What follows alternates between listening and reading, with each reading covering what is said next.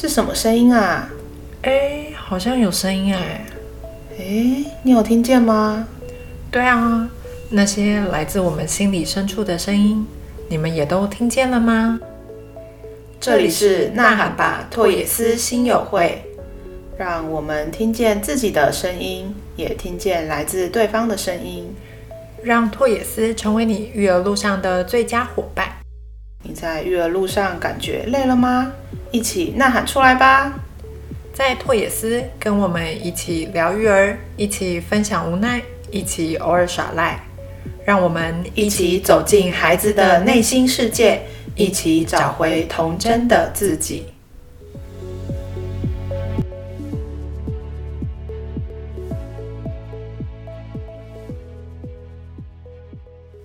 Hello，欢迎大家回到拓野斯新友会，我是静晨老师。嗨，大家好，欢迎回来，我是佩佩老师。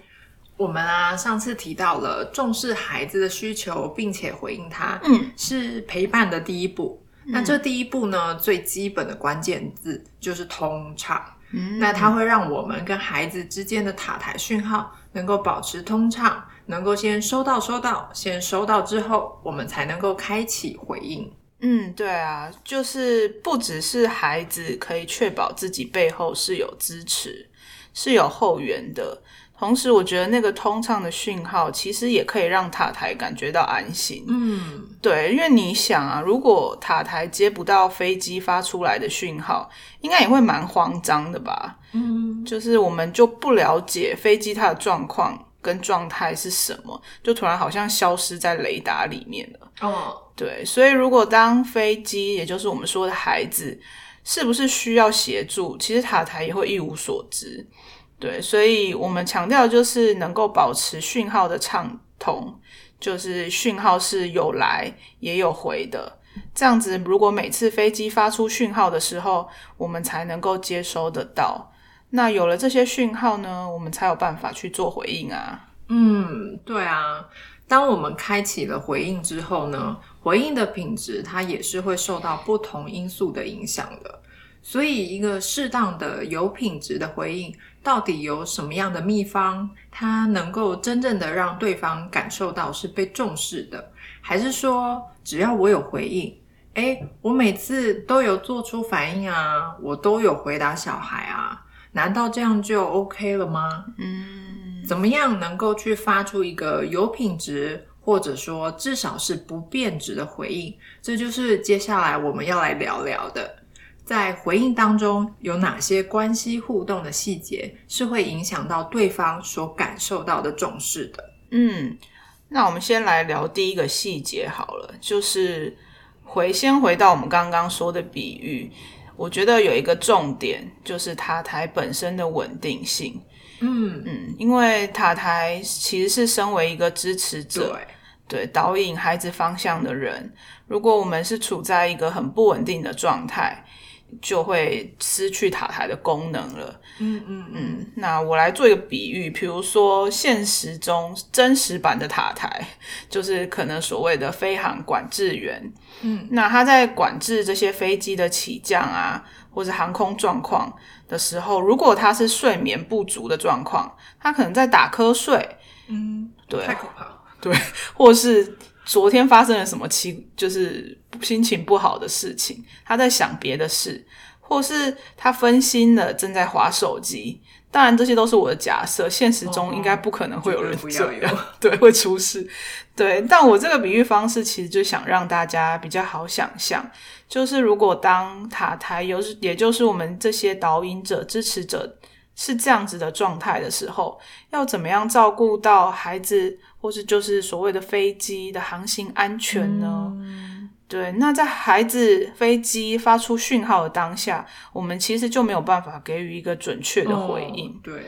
对，所以回到那个照顾者或是师长本身，我们身为塔台要稳定的状况，可更贴切的形容可能是情绪或是精神状态的稳定。哦。对，这样才有办法准确的回应飞机的讯号。对对对，对，所以这就是我们今天想要讨论的，怎么样可以稳定自己的状态，可以让回应的品质提升，这样陪伴的品质当然就跟着提升了。是，绝对是这样子的。所以如果说啊，真的就是大人的状态不佳的话，很可能回应的频率它其实就是对不上的。就会文不对题，牛头不对马马嘴。小孩孩子可能想要跟你分享他的心情感受，或者是实际上他需要的是一些你的建议或者是安慰，但很可能你关注的焦点都一不小心就都落在事件的发生上面了，而不是说把焦点放在彼此双方的交流上。嗯，那这也会在不知不觉当中导致我们其实失去了一次可以跟孩子累积关系的机会。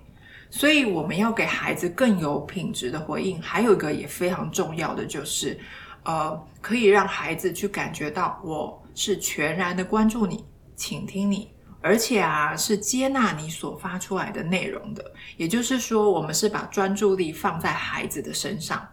这个时间呢，其实不一定要很长，即便是在三五句的对话里面，都是可以达到这样的效果的。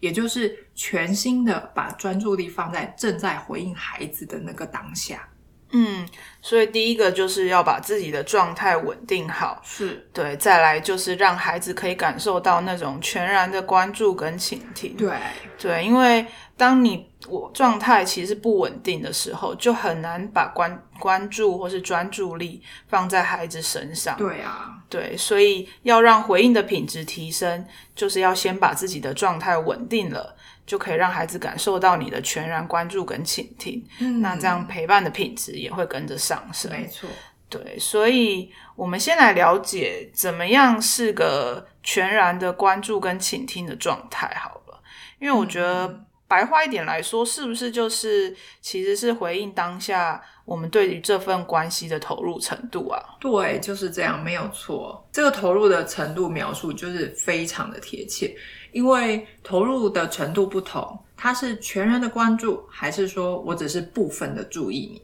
是很直接的会去影响到回应的品质的。为什么这样说呢？因为在回应的当下，给孩子的专注力不同，就是我关注力不同，所投入的心思自然也一定是不一样的。你所投入的关注程度，当然会大大的影响到回应的品质啊。如果说只是部分的关注，而不是全然的关注的话，非常容易就会让对方产生一种哦，其实你心不在焉的感觉，也会让对方去感受到，哎，有一点那么一点的敷衍，或者是应付。对，想必这种感受，应该每一个人或多或少都有过这样的经验。在一个对话的过程里，我们没有感受到对方的重，就是受到对方的重视。嗯，这些其实都是会让那种被重视的感觉是下降的。也就是说，我们的心思。到底有没有在孩子身上？其实他都完全一目了然，可以很直接的感受到的。对，所以其实听起来，它好像是一个很专业、很需要耗费精力，好像很难的一个名词。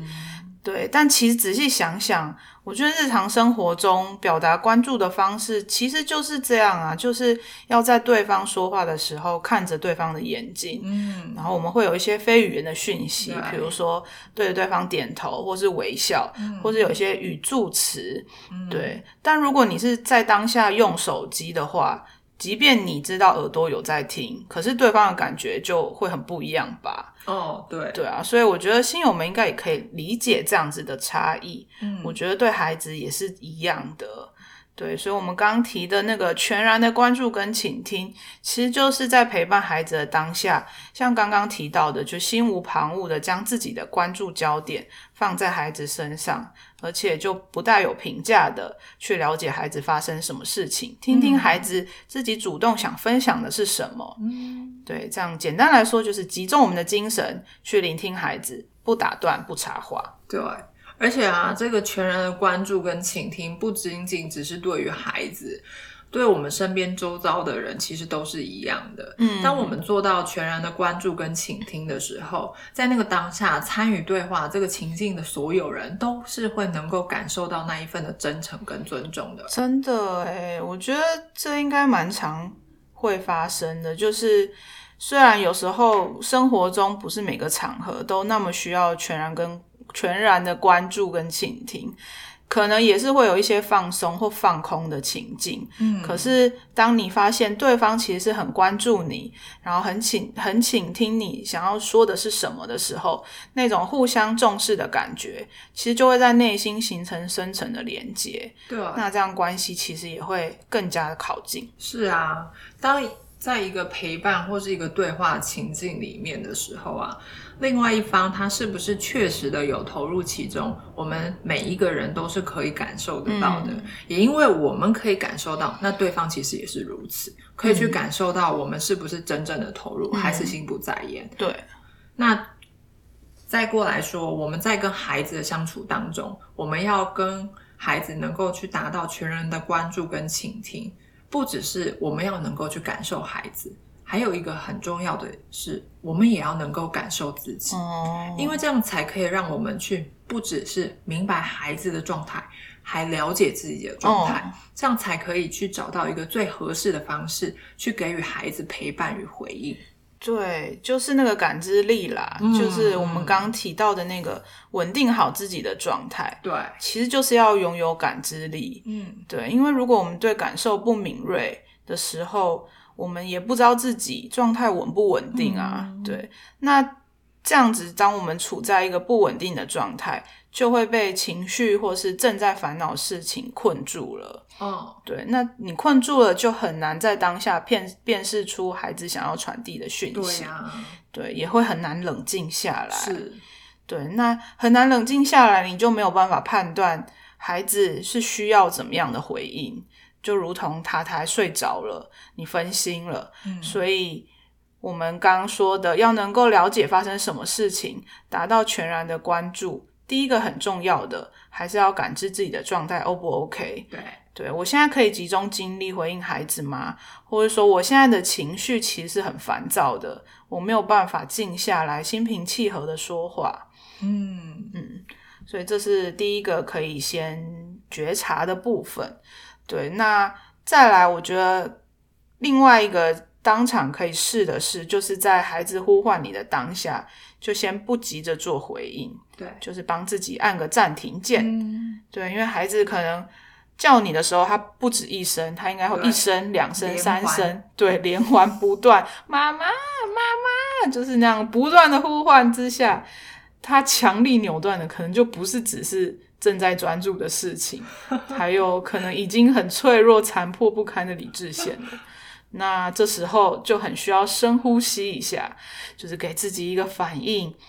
跟判断的时间，然后我们再去做回应。真的确实是这样，因为我们专注在一件事情上的时候啊，如果感受到被打扰了，其实就会很容易产生那种烦躁感。嗯，就好像小孩如果在呃。打电动啊，或者看电视的时候，被很强力的介入终止，然后他们也会有他们的情绪跟脾气出现。嗯，这些感觉是你我每一个人都会有的，就是很自然的反应。因为这个某种程度其实是代表了我们剥夺了他的专注力，然后呢，代表我们其实失去了对自己的控制感，那种剥夺感就会很强烈。哦，所以其实我们真正要练习的是怎么样去练习处理这样子情况下的反应，嗯，而不会去破坏了我们跟孩子之间的关系。因为有这些感受啊、情绪都是中性的，是很自然、很正常的。可是怎么回应这些情绪跟感受所做出的行为，这个就是需要练习了。是。那我觉得这个练习其实有一个很重要的点是需要孩子帮忙的，就是在当下，如果你感觉到自己被中断，我们就可以用这样的比喻方式，让孩子了解大人当下的状态，其实是很不舒服的。对，那他们其实也是需要学习等待啊。是对，所以如果在孩子当下很强力的要求你要陪他做一件事的时候，其实大人就可以形容给孩子听，就像刚刚。刚刚晋晨老师提到的，就可以跟孩子说，就是就像你在看电视的时候，如果我直接把你的电视关掉，要你马上离开电视去洗澡，你会不会也觉得很错愕、很生气呀？嗯，那我觉得孩子一定会说，对呀，干嘛这样？对，那我现在就是跟你一样的感觉啊，嗯，对，然后让孩子练习观察。那你刚有看到我正在处理工作的事情吗？我有听到你想要跟我一起玩，然后想要我陪你读书，可是你要等我一下。对，对，所以其实不是每次孩子的要求跟呼唤都要毫无理由的、毫无原则的回应，这样其实照顾者本身也太累了吧？就也也也就是每次的这样呼唤跟回应，是会耗费非常多的心力的，对，那也会让孩子没有办法学会尊重他人。嗯，对，所以我觉得这其实是真的很重要，也是孩子必须要学习的。是这个真的非常关键，因为如果我们呃就是予取予求，没有让孩子学习到一些尊重与界限的话，其实我们就是在打造未来的小霸王，就是横行无阻，以后到哪里去都会是一个霸王。嗯嗯，那在每个事件跟情境中啊，刚刚有提到说，哎，孩子有他要学习的。那我们大人也有要大人要练习的，嗯这就是不管在什么样的状况下，双方都是有要学习的部分的。这也是我们在陪伴孩子成长的路上要一起度过的。嗯那很多时候啊，我们就会看到很多棘手的状况，比如说我们的关系上很卡，好像有一个什么样子的状态，我们怎么一直都突破不了？那长此以往，其实是会越来越疲倦，然后还会有厌倦感。这样一次一次、两次、三次，可可能更多次，它开始就会有负面的能量产生，哦或者是累积了一些抱怨。不过呢，这些情况我们可以用另外一个角度来看它，嗯。它就像是一面镜子一样，它让我们可以去看见说，哦，原来我跟孩子之间是有这样子的情况，它去映照出现况，让我们有机会可以去调整，反而成为了一个我们的机会点。哦，因为如果说这样的情况不断的一直循环的时候，一次又一次，当我们遭遇到同样的情况，其实就真的那个心理的疲惫感会非常大，会消耗我们的状态的恢复力的，嗯就慢慢就会产生怎么又来了，都那么多次了。怎么还是这样呢？那样的情绪感受就会开始堆积，或许有一天可能就像火山那样爆发出来。那在还没爆发出来之前呢，它会有的现象就会是，它会导致我们的状态越来越难保持稳定，嗯就是好像那个临界值越来越少，一不小心就会爆炸。例如说，孩子他时常用哭吼的方式来表达，那其实这个表象的背后，它应该是会有一个症结点。嗯如果说我们可以很清楚的去认知到说，这些行为的呈现都只是一个结果而已，它其实是照应到那些我们还可以调整的更好的地方，让我们透过这些问题点去发现、去调整，嗯它反而是可以让我们有机会跟孩子的关系更进步、更加提升的一个转机的，也让我们知道说，在跟孩子相处的过程当中啊，还有哪一些是我们可以着手去调整的更好的地方。不过，当然就是这样的过程不会是那种很简单、很容易一下子就达到的。对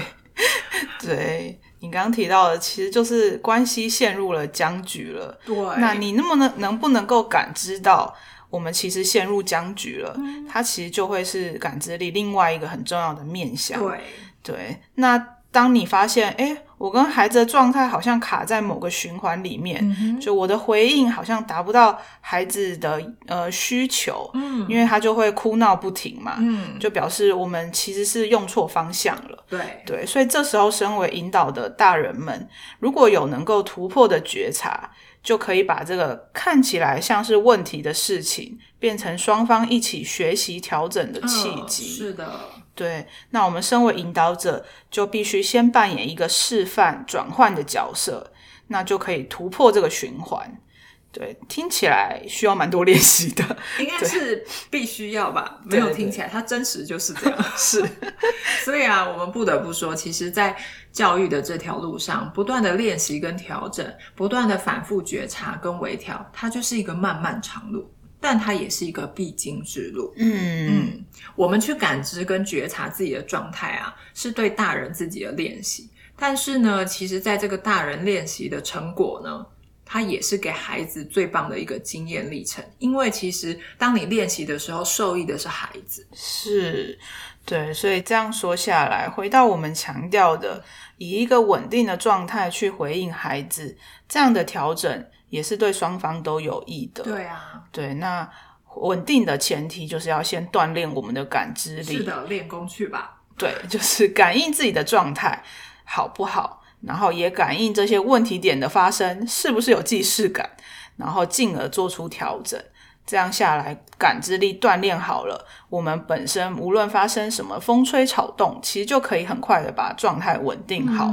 那我们就也能够更好的回应孩子。嗯，对，所以呃，我刚想到啊，其实当状态真的不好的时候，需要自己的空间去舒缓的时候，其实是不是可以是跟孩子提出来的啊？我觉得这是当然是一定是可以的，嗯因为提出需求是很需要的，对啊无论是大人或是小孩，都会有他心理内在的需求。是这也就是我们前面有说到的示范嗯的角色嗯跟功能了。嗯孩子他虽然可能没有办法全部去理解大人哦，你为什么这么沮丧、很低落或是烦躁的原因，可是嗯他可以理解、哦，你有这样低沉的状态的。嗯所以，我们适度的向孩子提出我们的需求。哦，我需要一个空档的时间来调整一下、休息一下，把自己给整理整理，嗯有点像是延后对孩子的回应。但是，这个延后是有说明的，是让孩子可以理解的，不是说不明就里的就被中断，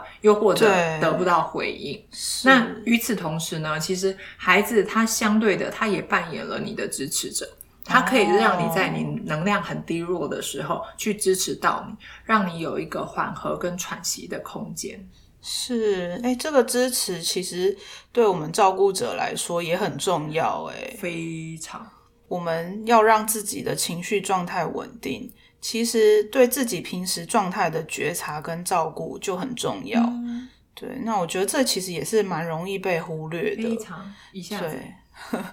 对，所以我相信忙碌的家长们更是，嗯因为我们平常其实就很需要这样照顾自己的内在需求，这其实也是感知力开启很重要的关键。对啊，所以我们要跟孩子相处的时候，拥有感知自己的能力，或是感知孩子的能力，就要练习从自己开始。是是是，对，因为工作可能平时有一些必要的任务，然后我们就会需要及时的放下自己的内在需求，可以让自己更好的专注在当下。其实就会很常忘记为自己设一个暂停键，对啊，对，给自己一个喘息的空间。所以当这些需求被忽略了，它就会不断的累积。是对，所以如果当我们平时就允许自己拥有空档，可以休息、转换或是整理的这个空档的话，其实在当下也会比较能够跟孩子提出自己的需求。嗯，而且这样子让孩子了解自己的需求，也让自己去明白到说，哎，其实我们每一个人在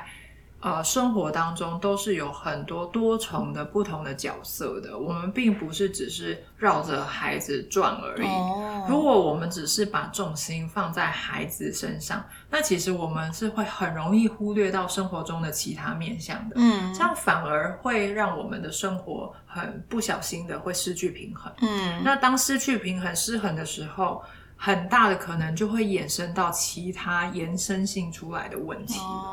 嗯，并且啊，其实孩子他在成长的过程当中，他是要呃逐渐的学习长大成熟的。那他也会透过我们所提出的这些原因啊，或是不同的生活面貌所造成的我的能量低落，开始慢慢的去了解到说，哦，原来生活当中是有不同的面貌的。，是嗯嗯所以大人提出了这样一个呃，我有一个需要需要暂停跟休息的时候，那孩子他也同意了。在这个当下，其实他马上就已经正在经历，哎，人其实是需要被支持的，嗯而且我可以支持到别人。嗯嗯，并不是都是以自己的需求为优先。那这样子可以学习彼此互相的照顾，学习尊重他人的需求。嗯嗯，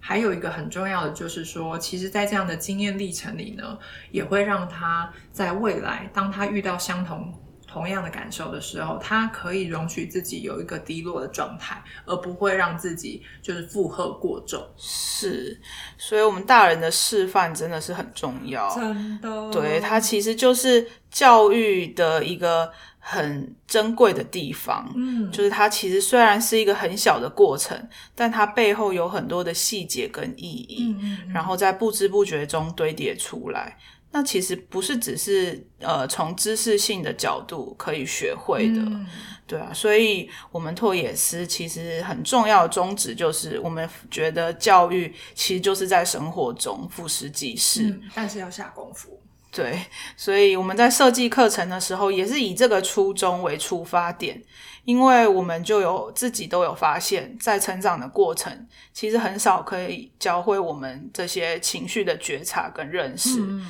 那我们自己本身其实都是在成长过程中碰撞，然后自己摸索出来的。嗯对，那或许还是有很多人到了成人，可能还是不清楚自己的内在发生了什么事。嗯所以从小时候开始，就让孩子可以学会接纳自己心情的能力。嗯那这个能力其实代表孩子对于自己情绪的认识，然后在遇到不顺利的情境的时候，能不能知道自己的心情，并且接纳自己的状态，或甚至可以提出需要帮忙的请求，那这些其实都是有关系的。而这样的能力培养，其实就需要从日常生活中跟孩子接触的大人们一点一滴的引导。所以，我们刚刚有提到，当大人可以提出自己的需求，其实就是对孩子来说很好的一个示范。嗯，对。对，那它其实就是生活教育的意涵。真的，这也让我去想到说，嗯，我们在孩子的下课后啊，其实特别安排了给孩子的专属时段，哦就是为了能够达到这个效果。嗯从每天一点一滴的累积，慢慢的去学习怎么样了解自己的感受，分辨自己的情绪，然后为这些感受跟情绪能够给予出适当的反应、适当的回应。未来呢，让孩子当他在经历一些很愤怒、很生气、悲伤各种情绪很高涨的时候，他不再会用大吼大叫，或者是拳打脚踢，或者是胡闹的方式去宣泄。对啊，这其实是很需要透过长时间的相处跟引导的。哦，对，那其实这些呃课程就跟线线上教学或是各种才艺班、补习班就会很不一样。完全不一样。对，所以它其实是很有温度的，因为它不是只是知道，而且它需要经验到才有办法学会。对，所以我们有很多的户外探索课程，也会是这个原因，因为我们希望可以在透过实际场域的经验，让孩子去感受、去学习。对，那在户外的感官会受到非常多的刺激，所以当我们透过适当的引导，嗯就可以开启孩子的感知力，然后去探索可能他从未发现的事物跟感受。那借由这样的探索跟体验，也会增加孩子对于自身的敏感度。所以除了知识的获取，也可以提升自己对自身状态的觉察。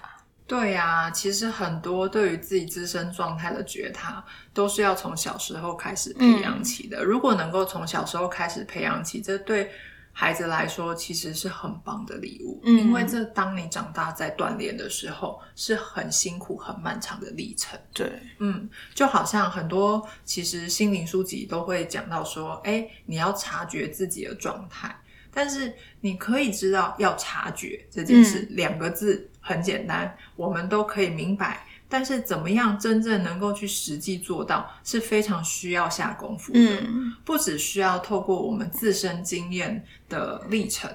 它更会需要老师或者是家长长时间的给予协助跟引导，并且啊是在事情发生的当下很及时的给予，嗯，那让孩子在这样一段又一段的历程当中去经历、去学会。嗯，嗯，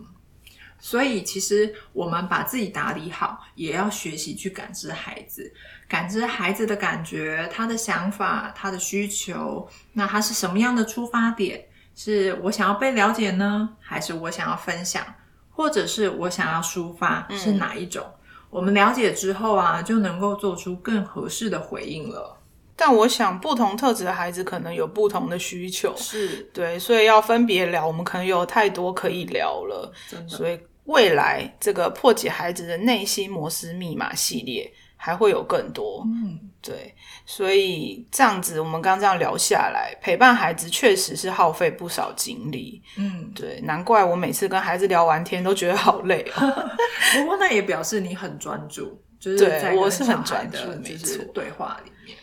对啊，所以有时候也会觉得他们的电力怎么都用不完啊，还要缠着我一直陪他们玩这样子。对，所以我相信家长们应该也有感觉，就是一整天下来，其实有很多人事物都会消耗掉我们的精力，所以有时候不是每一次的状态都可以做到全然的关注。是不是会有更好的方法？我觉得这应该有很多新友会想问。嗯哼，对，因为我们有时候都会有心有余而力不足的时候，然后可能就会想要把孩子的插头拔掉，让他一秒睡着这样子。不过确实那个拔插头是非常速效的方式，但是真相是没有插头可以让你拔。对，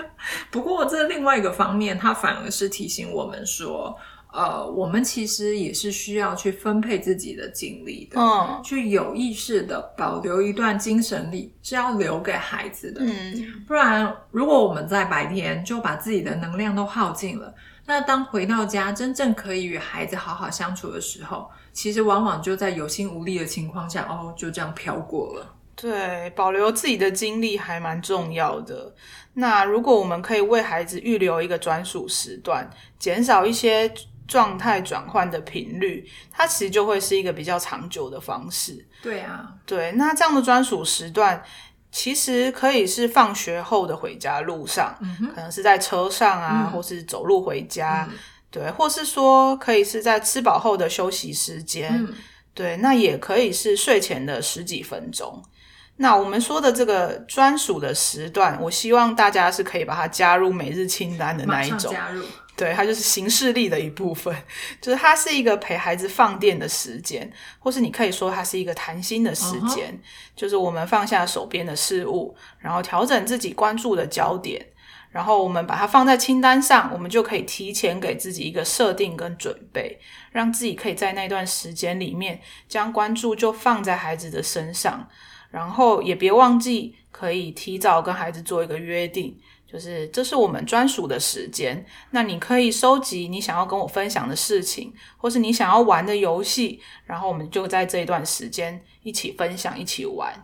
那当然，呃，这段时间要多长、要多久，就可以留给大家自己设定。对，对，那每天这样子渐进式的成为常态，这样在之后的生活里面，当小孩蹦蹦跳跳跑过来说：“诶，我想跟你分享什么事的时候，你就会跟他说：‘诶，别忘了我们有一个这样的专属时光，你可以留在那时候，呃，跟告诉我这样。’对，那这样其实不只可以回应到孩子的需求，也能够保有自己的空间跟时间。嗯，这样子不知不觉的就建立了一个跟孩子专属的互动时间呢、嗯它是一个心与心的交流。对呀、那其实啊，我们推荐的最佳方案呢，就是希望每天嗯都可以有这样的一段时一小段的时间。嗯它无论时间的长短，或者不管说是在什么样的时间点，我们都是可以依照自己的生活形态或是作息去跟孩子做约定的。对，因为这个时段的建立，其实是要让忙碌的大家可以跟孩子的需求形成一个良好的平衡啦。嗯就也不是说要增加大家的压力，嗯所以我觉得这其实是都很有弹性，可以调整的。那重点是那个想要陪伴孩子的那份心，可以让孩子感受到，我觉得就其实很够了。嗯，真的有这样子听下来，觉得专属时段真的是一个很好的方式。对啊，因为啊，我就记得我小时候在睡觉前的时候，就会突然很想讲话，不知道为什么，就躺好了，然后呢被子盖好了，就准备应该三二一要睡着，可是我就会有很多话说妈，我跟你说哦，嗯。然后就会有很多的妈，我跟你说哦，就不知道为什么，感觉就是可以说到天亮的那种，而且还要跟我妹抢发言权，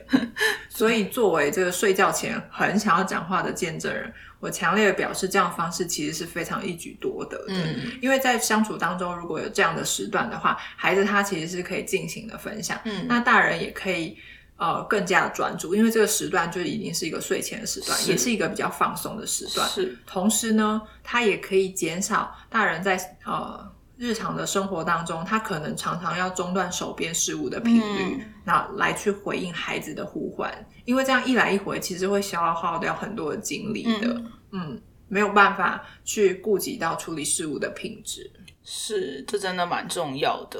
因为我们都需要平衡个人跟家庭，嗯所以其实难免都会有分身乏术或是力不从心的时候。嗯，所以，我们建立好这个专属的时段，就可以有助于自己在繁忙的生活中调整自己的步伐。然后，最重要的就是在回应孩子的同时，也可以把自己照顾哦好。嗯嗯，真的，在回应孩子的同时，也把自己照顾好，这句话一定要大大的把它 highlight 起来。，荧光笔画起来。没错，所以建立专属的时段呢，是很不错的方法之一，让我们可以去调整步伐。而调整的目的呢，其实也是希望能够让生活可以更加的平衡，嗯重新找回控制感跟规律感，让我们的状态都能够更加的稳定。对啊，因为我们的状态如果越稳定的话，其实孩子也是会跟着稳定下来。对，所以大人们的稳定是很重要的。对啊，不只是这样，稳定还会让我们更加有耐心的。对，